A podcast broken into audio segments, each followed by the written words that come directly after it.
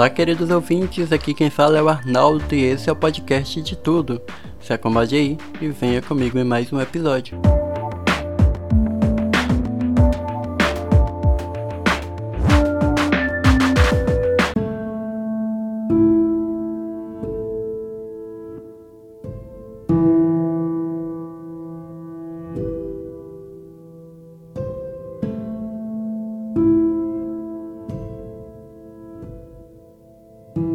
Meu filho Daniel tinha 25 anos quando se matou, em casa, com um tiro, no dia 23 de agosto de 2001.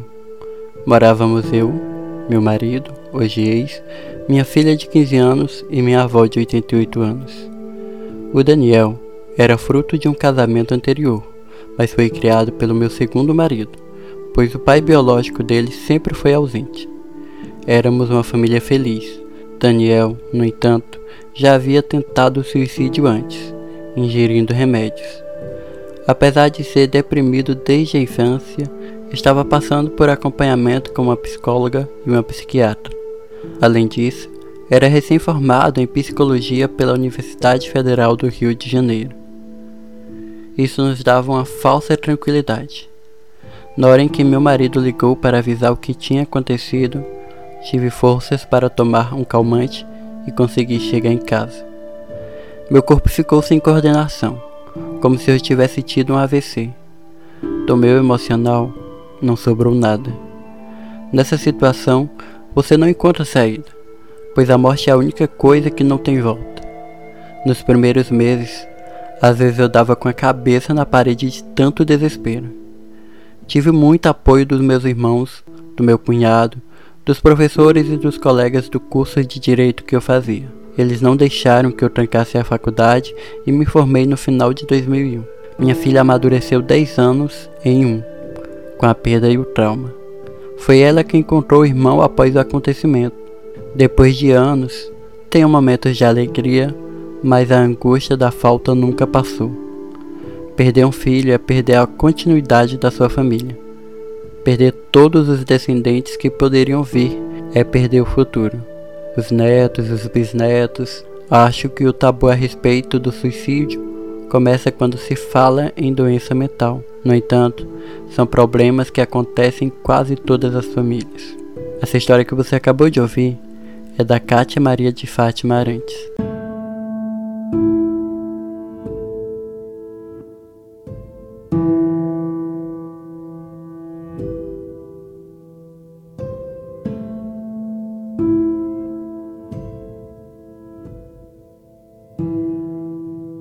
Meu irmão Paulo Vitor se matou quando tinha 25 anos.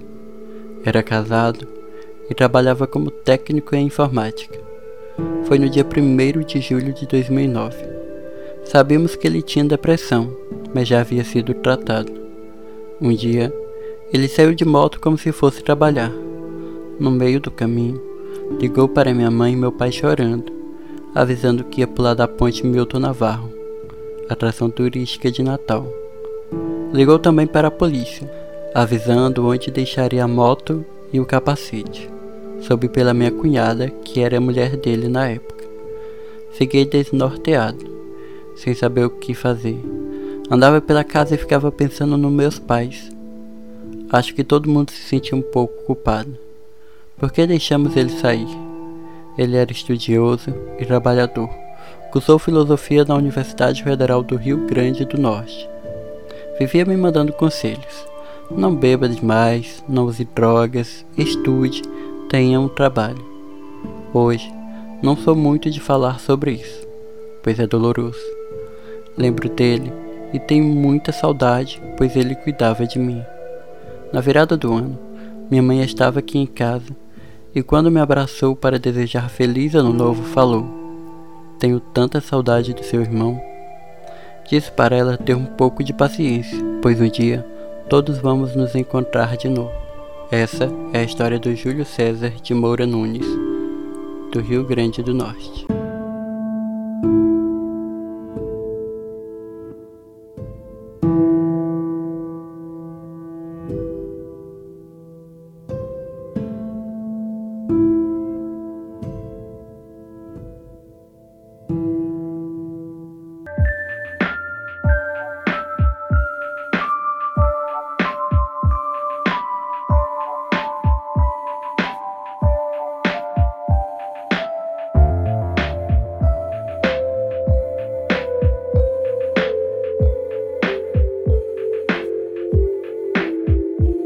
A campanha Setembro Amarelo traz à tona a discussão de um fenômeno que atravessa a existência humana, mas que ainda se constitui um tabu: o suicídio. Através das ações propostas, pode-se promover um espaço de reflexão sobre o tema. Entretanto, tem-se percebido o um enquadramento das ações que privilegiam a prevenção e, em contrapartida, dificultam olhar para outros personagens que vivenciam o fenômeno, os enlutados por suicídio chamadas de sobreviventes enlutados por suicídio, as pessoas que estão sofrendo após o suicídio de alguém próximo enfrentam preconceito, incompreensão e o desafio de retomar a rotina. Vergonha, culpa, dúvidas, raiva. Esses são alguns dos sentimentos experimentados por aqueles que perdem algum ente querido por suicídio. O luto dessas pessoas envolve tabus, estigmas, preconceito e muita desinformação, ingrediente que pode afetar a saúde mental dos que ficam. A morte por suicídio é normalmente violenta e repetida. Pode ser ainda que parentes e amigos tenham que lidar com investigações policiais e com a imprensa até que tenha a certeza do que aconteceu, o que adiciona ainda mais trauma a estas pessoas.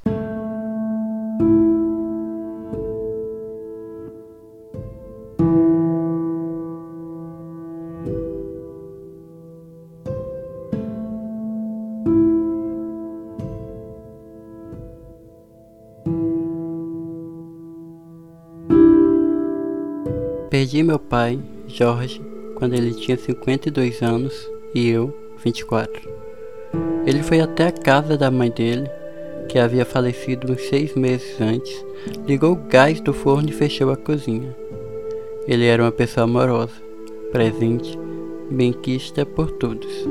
Não era aparentemente depressivo, mas não falava muito sobre as próprias emoções, era reservado. Em 1995, me casei e fui morar em Santa Catarina.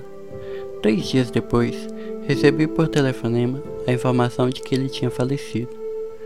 Por algum motivo pude sentir isso. Meu ex-marido atendeu e perguntei para ele: Meu pai morreu? Não. Depois, soube pela minha mãe que três dias antes do suicídio ele estava mais recolhido, deitado e sem vontade de sair do quarto. Na noite em que tirou a própria vida, chegou a ligar para dois tios meus. Um deles era mais próximo, mas não pôde atendê-lo naquele momento. Jamais saberemos se a ligação era um pedido de ajuda. Eu me lembro de que, no início, tinha vergonha de falar a verdade na cidade pequena onde morava. Dizia que meu pai teve um infarto fulminante. Chorava dia e noite. Foi muito difícil aceitar. Um dia, meu ex-marido falou: o que posso fazer para não te ver triste desse jeito? E eu respondi: Só queria dez minutos com meu pai, para dar um beijo nele e abraçá-lo. Nesse dia, fui dormir chorando e sonhei com ele. Cerca de um ano depois, em uma noite de tristeza profunda, vi na TV uma propaganda do Centro de Valorização da Vida, CVV, entidade que oferece serviços gratuitos de apoio emocional feito por voluntários. Liguei, foi um alívio. Finalmente falava com alguém que me ouvia de maneira neutra, carinhosa e respeitosa e sem me vitimizar nem julgar. Alguns dias depois, voltei para o Rio e acabei me tornando voluntária também. Essa é a história de Patrícia Fanteza, que mora no Rio de Janeiro.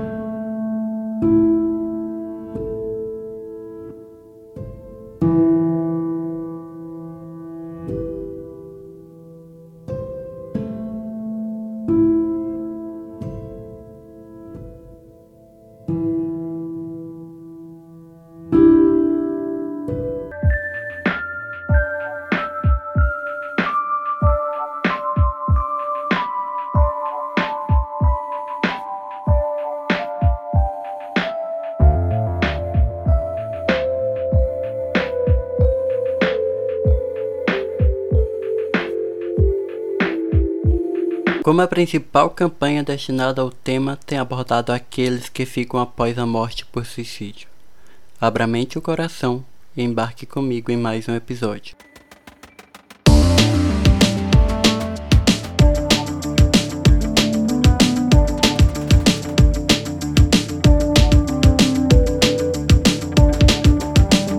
para o nosso papo de hoje sobre o Setembro Amarelo. A gente vai falar sobre os sobreviventes enlutados por suicídio. E para falar com a gente sobre esse tema tão delicado, a gente vai receber novamente aqui no podcast de tudo a psicóloga Alaniane Freire. Olá, Alaniane, seja bem-vinda novamente para o nosso início de papo para os ouvintes que ainda não lhe conhecem. Apresente-se. Olá, primeiro eu quero falar que eu estou muito feliz de estar aqui, né, nesse podcast que traz assuntos muito relevantes que acabam aí agregando a, no nosso conhecimento. Me chamo Alaniane Freire e eu sou psicóloga do projeto Psicólogo de Plantão, né?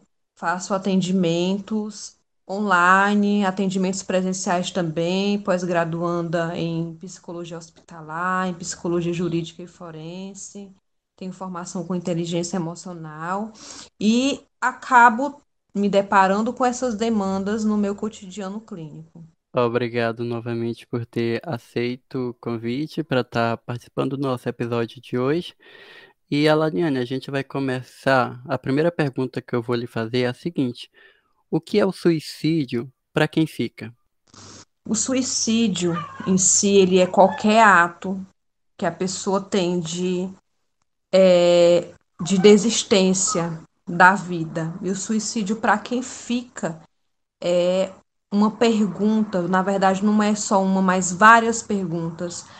Ah, perder alguém em si já é uma dor muito grande, mas perder alguém por suicídio, os estudos apontam que é muito difícil, é uma dor muito mais intensa e uma duração maior, né?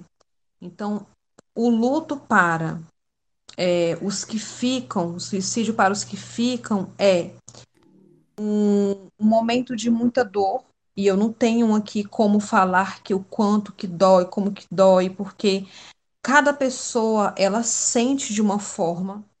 E até algumas pessoas chegaram a relatar para mim, alguns pais, familiares, que chega a ser um alívio, né? Em alguns livros falam sobre um estranho alívio, como sim um estranho alívio.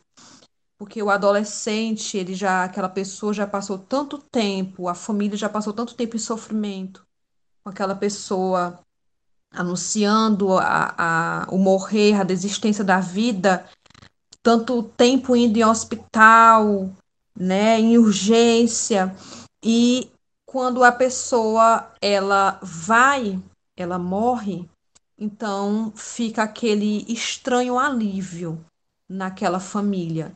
Então, o luto por suicídio para os que ficam vai depender do, da situação, da visão que essa família, que essas pessoas têm sobre a, aquela situação, né? O alívio porque já não, não era, já estava muito difícil aquela família lidar com aquela situação cotidianamente de, de sofrimento psíquico e a, o sentimento de culpa. Então, a culpa, ela, a vergonha, o medo das críticas é uma coisa que define muito o que, que é o luto para aqueles que ficam. E nesse caso, como você estava falando, do alívio, né? Porque a pessoa ela já vem apresentando os sinais, né, de desistência da vida e tal. E qual, como é esse sentimento para aquelas famílias em que a pessoa ela não dá nenhum sinal? Porque muitas vezes acontece isso também, né? De a pessoa não apresentar nenhum sinal e acabar tirando a própria vida.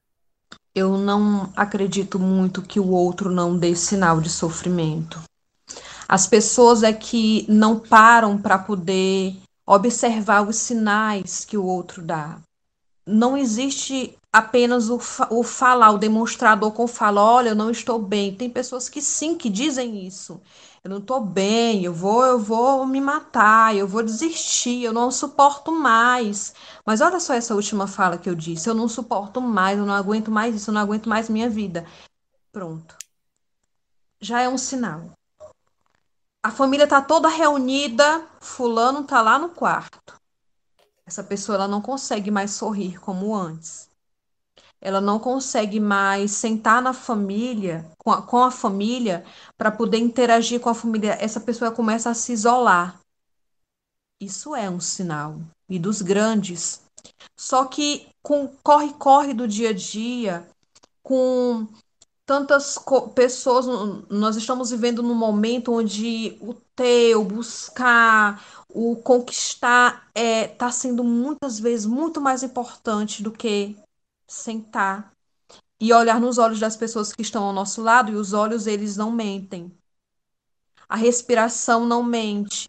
Então alguém pode estar na tua frente simplesmente com o olhar, sorrindo, mas com o olhar demonstrando ali um pedido de socorro.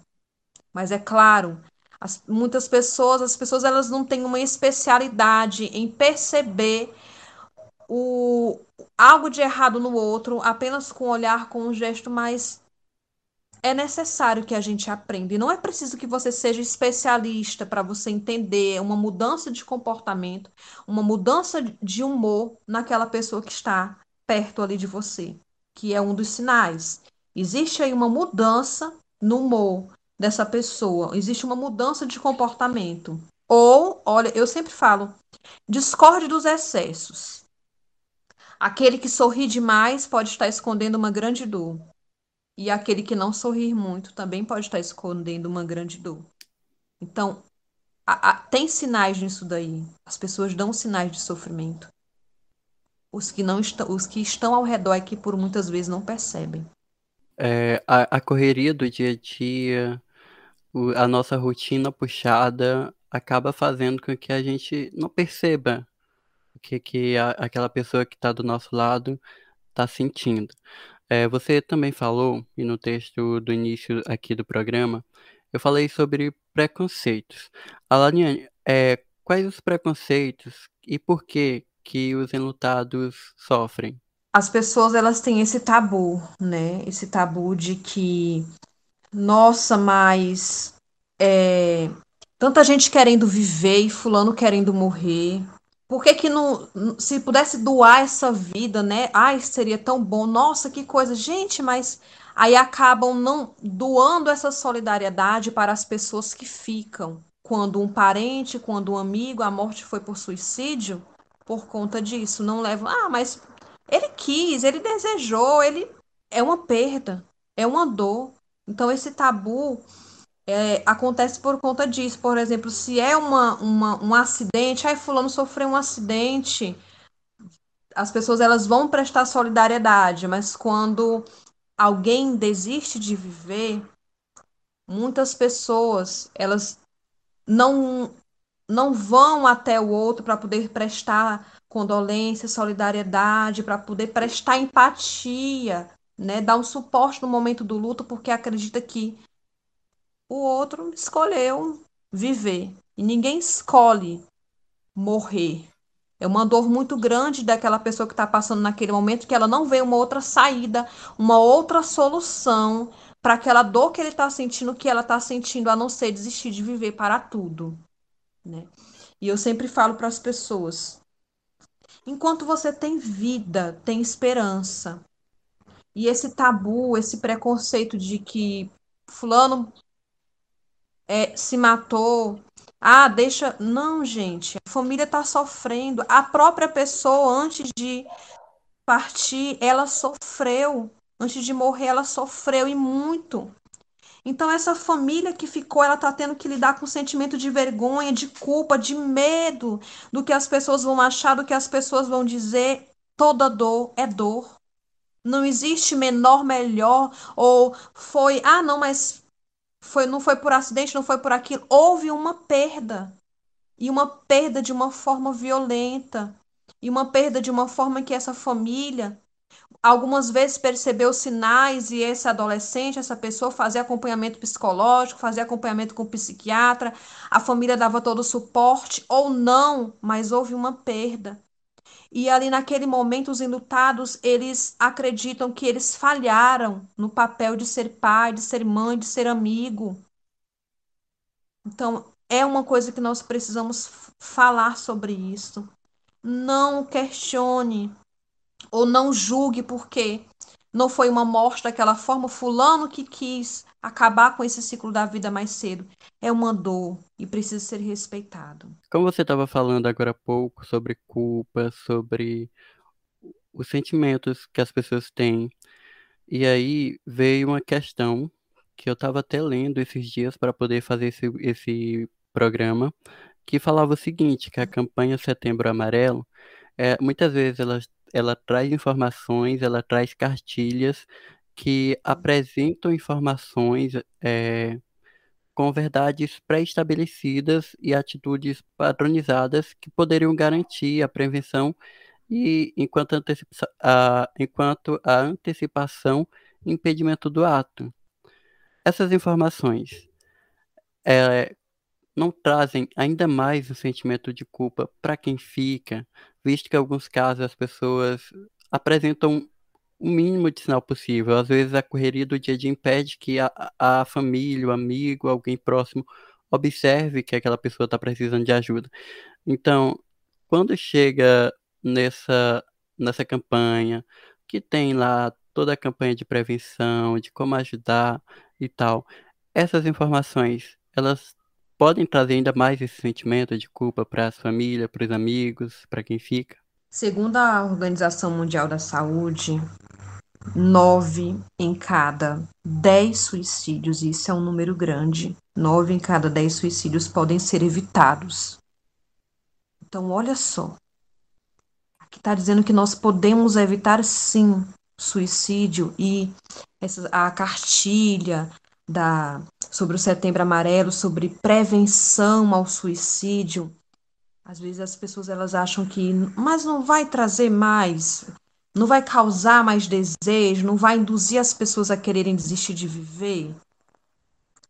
Se a Organização Mundial da Saúde diz que nós podemos evitar isso, e nós evitando, nós evitamos trazendo informações para as pessoas. Nós evitamos prevenindo, acolhendo, tendo empatia, demonstrando que o outro tem importância, então não. Nós não induzimos e nós não causamos um, um não existe uma causa de sentimento de culpa dentro disso é claro que no momento em que uma pessoa, um ilutado, ele perde uma pessoa querida e lê uma cartilha, pode sim, tá? Vir um sentimento de culpa, nossa, olha o que poderia ter feito. Quantas vezes nós poderíamos ter feito muitas coisas na nossa vida, né? Quantas vezes nós poderíamos ter feito algo do nosso dia e que nós não fizemos. Então, assim, nós não temos como voltar ao passado e repetir a nossa história. Opa, aperta aqui o, o controlezinho aqui do, do retornar 10 segundos, como a gente faz no YouTube, né? Clica lá na telinha, retorna os 10 segundos. Sim. Não tem como a gente fazer isso, mas tem como a gente olhar para os que estão, os que ficaram. Ainda tem pessoas, sim, bem pertinho de nós, precisando de ajuda. Infelizmente, não foi a, a família, a, os amigos, a comunidade, não é, até conseguiu sim fazer aquele papel, né, de dar aquele suporte, mas a pessoa não conseguiu naquele momento entender que a dor dela tinha jeito. Então, para que essa pessoa entenda que não é uma culpa que ela que ela tem, mas é que a culpa ela pode acontecer. É importantíssimo que ela faça acompanhamento psicológico. É preciso que ela converse com alguém que possa ter empatia pela dor dela. Que não conte para todo mundo, se abra com todo mundo, porque por muitas vezes pode piorar o quadro, pode piorar a vergonha, a culpa, porque algumas pessoas elas vão é, elas vão diminuir o tamanho de uma dor que nós sabemos que não é pequena, é grande. Ah, mas foi por suicídio. É um, é um preconceito. Isso é um tabu que precisa ser quebrado. Então, com relação a, a, a isso, ao aumento de culpa, se isso acontecer, então é o momento que a pessoa tem que parar entender o que está acontecendo com ela e buscar ajuda para que dentro desse acolhimento, da rede de apoio, ela possa entender que nem sempre você consegue perceber os sinais que o outro dá, mas o outro dá sinais, mas nem sempre você consegue perceber. Mas ter a consciência de que você fez o seu melhor, fez o que estava no seu alcance e que você pode continuar fazendo o seu melhor, sendo empático e acolhedor com que com os que estão, porque os que ficaram, eles correm também um risco, inclusive os próprios enlutados, eles correm o risco de também é, cometerem aí, é, desistir de viver, podem também se matar. Tanto é que seis pessoas por uma morte de uma pessoa, elas são impactadas. Então, veja só, o trabalho de acolhimento e de apoio, ele não termina quando uma pessoa ela se mata. Pelo contrário, continua. Porque existem gerações que podem ser afetadas por essa morte. Inclusive, o próprio enlutado é afetado por essa morte. E era até a próxima pergunta que eu ia fazer para você, que se a vivência do suicídio de alguém próximo pode aumentar a probabilidade de uma tentativa de suicídio. Sim, como eu mencionei, cada uma morte, seis pessoas elas são impactadas. Então existe aí um trabalho de pós-venção a ser feito, lembrando que prevenção não é feito é, a pós-venção para aquele que tenta o suicídio e falha. É continua a prevenção, né? A pós-venção ela é feita para as pessoas específicas que passam pelo luto após o suicídio. Então, é claro, a gente tem que considerar esse impacto é, dessas pessoas que são causadas na vida dessas pessoas que perdem uma pessoa por suicídio, né? Isso não inclui somente a família. Esse trabalho de pós-venção ele é feito com a família, mas também com os amigos, com os profissionais, né? Parceiros. Quantas vezes já chegou para mim, ô oh, Alaniane, eu perdi uma, uma amiga. Eu, eu não tinha muito contato com ela, mas acabou acontecendo. Ela disse a pessoa desistiu de viver e mesmo não tendo um contato foi impactado sim de uma forma tamanha. Então, colegas, todas essas pessoas têm que ser prestado, realizado aí os primeiros socorros emocionais e o primeiro de tudo, inclusive aquela pessoa que possa ter testemunhado aquele evento, ter a pessoa, a primeira pessoa a ter encontrado, né, a pessoa, é, tudo isso é preciso ter, ser feito um trabalho de primeiros socorros emocionais, lembrando que o primeiro de tudo dói muito. O primeiro aniversário sem a pessoa, a primeiro Natal sem a pessoa, o, a última coisa disso, a última palavra daquilo. Então, dói muito. São coisas que doem muito. Como uma, uma outra perda, mas nesse sentido aqui, que é uma perda, uma morte inesperada, uma, morte abrupta e por vezes que é muito violenta, é muito importante que nós, profissionais da saúde, nós estejamos bem preparados para poder apoiar os enlutados, auxiliar esses enlutados na elaboração do luto, na elaboração da perda. E para isso, para essa elaboração da perda, é importante que as pessoas elas respeitem os rituais que são feitos, né?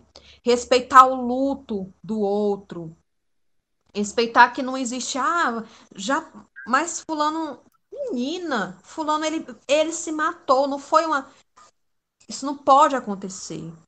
Ah, já faz tanto tempo, tu ainda tá chorando, é uma dor. Então o luto aí, ele precisa ser respeitado, o tempo dele não existe um limite certo de tempo, mais ou menos um ano a dois anos. Alguns estudos citam a elaboração de um luto, mas nós sabemos que quando se trata de suicídio é muito mais intenso a, a dor e a duração. Então, cada pessoa tem um tempo para poder elaborar. Então essas pessoas elas têm que escolherem pessoas que gostariam de falar sobre o assunto, não escolher qualquer pessoa, porque nem todo mundo vai te dizer palavras que vão te ajudar, pelo contrário. Ah, mulher, se fosse eu, ah, rapaz, se fosse eu faria isso. A dor é sua. Cada um sente uma dor de uma forma diferente. Então, o luto não é uma doença. Ah, olha o jeito que tá fulano, olha o jeito que tá, tá chorando, tá. Se é uma dor, o choro é uma exposição de uma emoção que essa pessoa está sentindo. Existe uma necessidade. O luto, ele não é uma doença, ele é um processo para que haja uma elaboração de uma dor. E todo processo, só o nome já fala, passa, procede, passa. E tem um tempo para alguns superarem, dura mais tempo, outro, outras pessoas conseguem sim retom retomar né, a sua vida logo após uma perda por suicídio. Era uma das perguntas que eu ia fazer para você, mas essa eu vou deixar para o finalzinho. Mas antes, eu vou voltar agora aqui a falar novamente sobre o Setembro Amarelo e perguntar para você se seria possível pensar em uma outra configuração da campanha que abarque os modos de cuidado tanto daqueles que pensam em pôr fim à vida, quanto para os enlutados por ter perdido alguém por suicídio. Se eu não me engano, dentro do Setembro Amarelo, o Setembro Amarelo é uma campanha de prevenção ao suicídio, então, assim, não que mude uma configuração, né? Existem até pessoas que falam assim: ah, eu não quero falar sobre suicídio no Setembro Amarelo, quero falar sobre vida. Então, as pessoas elas podem buscar, conforme a necessidade, conforme a demanda do território, encaixar informações, encaixar novas configurações de trazer informações e o cuidado para as pessoas. Então, se o Setembro Amarelo ele fala sobre a prevenção do suicídio, não fala sobre só aquela pessoa que está sofrendo ali é, nessa crise existencial, nesse é, nesse questionamento de vi vivo ou não vivo, mas para as pessoas também da família. Quando a gente fala sobre o Setembro Amarelo, que é a prevenção do suicídio, nós não estamos só abarcando as pessoas que estão sofrendo aí com esse desejo por morrer, né? Mas nós também acaba abrangendo também a família, porque a família sofre com essa pessoa que está vivendo um momento de crise.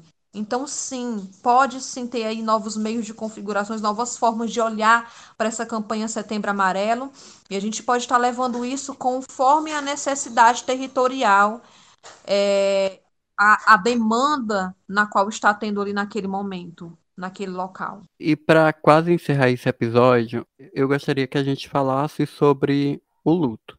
Né? Você falou agora há pouco sobre retornar à rotina, sobre respeitar o luto de cada um. Alariane, quais são as fases do luto e como lidar com ele? Segundo a Elizabeth, né, a gente passa por é, as pessoas do luto que sofrem ali com o luto, lembrando que o luto é tudo aquilo que você perde a gente não leva somente para a questão do suicídio, mas por perdas mesmo que nós temos na vida, como até mesmo de relacionamento. Mas nós passamos aí por cinco estágios do luto, é, descritos por ela, como a negação, o isolamento, a raiva, a barganha, a depressão e, por último, a aceitação. E até você chegar nesse último estágio, como o próprio nome já diz, estágios. Você vivencia muitas emoções, você experiencia muitos sentimentos, momentos de tristeza, momentos em que você acredita que não, agora eu vou conseguir, agora eu vou conseguir dar ali um, um, um tempo dessa dor muito grande que eu sinto. E com o passar do, do, dos dias, alguma lembrança, algum momento acaba gerando um gatilho aí de lembrança e acaba gerando novamente o sofrimento. E aos poucos essa pessoa ela vai elaborando, né, esse luto. Mas para que você passe por essas fases do luto, nós passamos mesmo por ela, não tem como nós fugirmos dela, é uma dor. É preciso que nós também venhamos nos ajudar e termos pessoas ao nosso lado para nos ajudar. Ninguém consegue simplesmente prevenir ou ter uma pós-venção sozinho, nós precisamos do outro, da família, da comunidade. É preciso que tenha aí é, todo um apoio, que são alguns aspectos importantes né, para a vivência desse luto, que o luto é importante. Essas fases do luto são importantes serem vivenciadas, cada uma serem respeitadas. Então, não se isolar, elaborar memórias, realizar rituais, então tudo buscando informações. Olha só, aquela pergunta lá atrás, Arnaldo, buscar informações sobre o Setembro Amarelo. Será que não vai aí é, ativar mais o sentimento de culpa? Uma das formas de você é, elaborar o luto é também buscando informações que acabem auxiliando essa pessoa na dor, que acabem desmistificando o suicídio, quebrando tabus que às vezes as pessoas trazem, né? Ah, por que, que você vai dentro dos rituais religiosos? Ah, mas fulano, ele cometeu suicídio, ele não tem, ele, ele morreu por suicídio, não tem como ele como ele ter direito a esse ritual aqui, porque é, foi uma morte por suicídio, né? Então, esses, esses, essas desmistificações precisam ser feitas, é preciso que haja uma melhor compreensão sobre o fenômeno, conhecendo até mesmo esse processo do luto. O que, que eu estou sentindo agora? Por que, que eu estou sentindo isso? Ah, isso aqui faz parte né, do luto, e aí a pessoa acaba se permitindo dentro disso a vivenciar essas fases. E é preciso se permitir. O luto, como eu falei, ele não é uma doença, ele é um processo necessário. E para encerrar o nosso episódio, Alaniane, como retomar a rotina? É uma das partes, digamos que mais difíceis que as pessoas elas têm que enfrentar. Retornar à rotina é uma das perguntas que eu mais recebo, não somente com relação ao luto por suicídio, mas ao luto. Porque a dor é tão grande é tão intensa que essa pessoa ela acredita que ela não vai, não vai passar.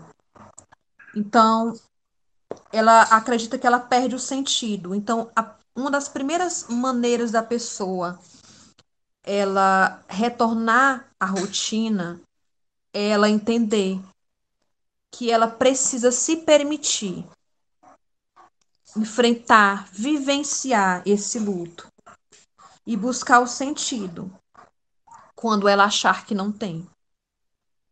Ela não vai conseguir trabalhar como antes, estudar como antes, namorar como antes. Espera aí. Ninguém é o mesmo depois de um processo de luto. Nós não somos os mesmos nem que nós éramos ontem, quanto mais depois de um momento de dor. Quando nós passamos por um momento de, de de dor, nós temos de crise, nós temos a oportunidade de evoluir ou não como pessoas. As, um dos os maiores pensamentos e melhores pensamentos das pessoas, elas foram tidas em momentos de muita dor. Então, para que ela volte à rotina dela, é preciso que ela conte com o suporte da comunidade, dos colegas até mesmo de trabalho. Ai, mas não pode misturar o pessoal com o profissional. Vamos ter empatia. Não tem como alguém simplesmente chegar no outro dia de trabalho ou daqui a uma semana no trabalho, três dias depois de um trabalho, depois de ter perdido uma pessoa e trabalhar como antes. Você não é o mesmo depois de um luto por suicídio, depois de uma situação como essa. Mas tem como você dar um sentido na qual você não tinha antes. Repetindo, uma das formas de você voltar à rotina é tendo uma rede de apoio com quem contar. É você escolhendo pessoas para quem você quer conversar. Não se permita se isolar, porque quando você se isola, você acaba ali não dando brechas para que você possa retornar a uma rotina melhor uma rotina saudável. E aos poucos, dentro disso tudo, dentro da permissão que você vai se dando, de elaborar a dor, de ressignificar a situação, você vai entender, vivendo um dia de cada vez. Cuidando de você hoje, cuidando de você amanhã, cuidando da sua dor depois, passando por momentos de dor, acreditando que ela não vai passar, mas eu digo, ela passa. Se tem uma ferida, as feridas elas precisam ser curadas, elas precisam ser cicatrizadas. E cicatrizes, elas marcam, né? Então, você vai sim um momento voltar para sua rotina, mas não como você era antes, porque vai ficar cicatrizes. E as feridas, para elas serem cuidadas nesse momento, é preciso que essa pessoa ela se permita. Aos poucos, ela vai retornando à sua rotina. É preciso se permitir. É preciso é, abrir uma porta para que você seja acolhido por alguém. Comunidade, familiares, amigos e profissionais da saúde.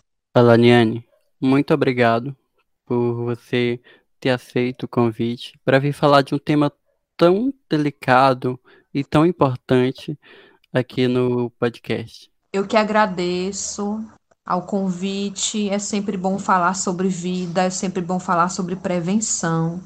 É uma honra muito grande estar dentro de um programa que, particularmente, eu admiro muito. Muito obrigado, tá?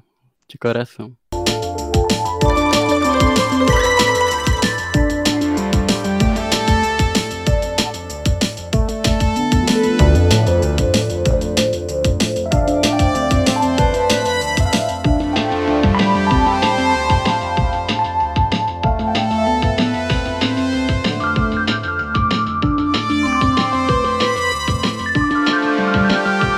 Podcast de tudo tá nas redes sociais: Facebook, Instagram, Twitter, no arroba podcast de tudo. E agora também estamos no YouTube, é isso mesmo. Para se inscrever, é só acessar youtube.com barra podcast de tudo. Inscreva-se, deixe seu like e compartilhe.